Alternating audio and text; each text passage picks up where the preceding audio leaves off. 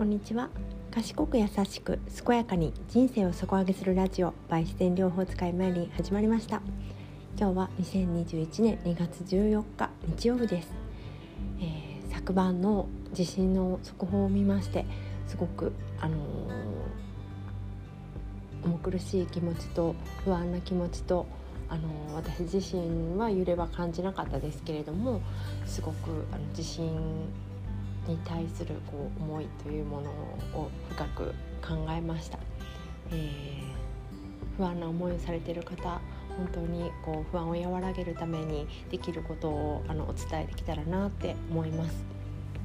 まずはねこう不安は何から来ているかっていうのは、まあ、地震がいつ来るかわからないっていうのは解消はなかなかできないので、まあ、ニュース見てもねはっきりしたことは言ってくれないし1週間気をつけてねっていうことぐらいだと思うのでやっぱりあの不安をなくすためには備えることだと思いますのであの、まあ、万が一のための備えをきちんとすることをあのまずはしていただいてあとは心を穏やかに過ごすことをあの一つでもあの自分が心穏やかになれるものは何かっていうことを探してもらえたらいいのかなって思います。えー、私自身はですね、まあ、震災のことはですねあの震災といえばやっぱりあの今だったらねもう東日本大震災があの一番最最近で大きな被害でしたけれどもあの関西に住んでおりますおりましおりま今も関西かなえ兵庫県に住んでいたのでやっぱり阪神・淡路大震災への思いっていうのはすごくあります。えー、まあ、どちらの地震もすごく大変なことがありましたけれどもその揺れに対する恐怖を感じている人にこう大したことないとは本当に言えないもう一瞬でも揺れたらあのあれを経験してる人にとってはもうちょこっとの揺れもうん甚大なる恐怖なんですよねそこをこう理解してあげていかに和らげていくかっていうところだと思います。で今日はですね私自身が昨日癒しを感じた音について話してみたいと思います。え昨日、あの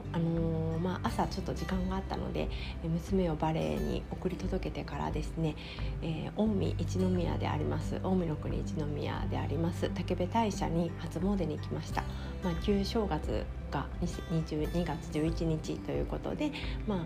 初詣、まあ、結局この本当の太陽暦の初詣もまだ滋賀県では行ってなかったので、うん、いいきっかけだなと思って武部大社に行きました。そこでですね、まあ、いろんなあの社があるのでとても素敵な、あのー、私の一番滋賀県ではよく行く。あ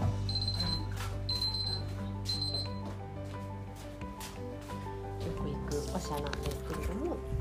その中でもですね昨日特に響いたのがあの水筋窟というあの水の音が流れるところですね水の音が流れる場所がありましてその音にですねとても癒されてやっぱり自然の音特に水の音っていうのは人に与える影響はとても大きいなっていうのを感じました。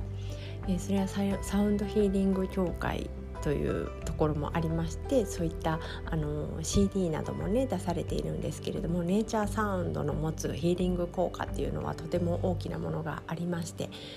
まあ、普通のクラシカル音楽とかもあの、ね、作動あ波動を持ってこ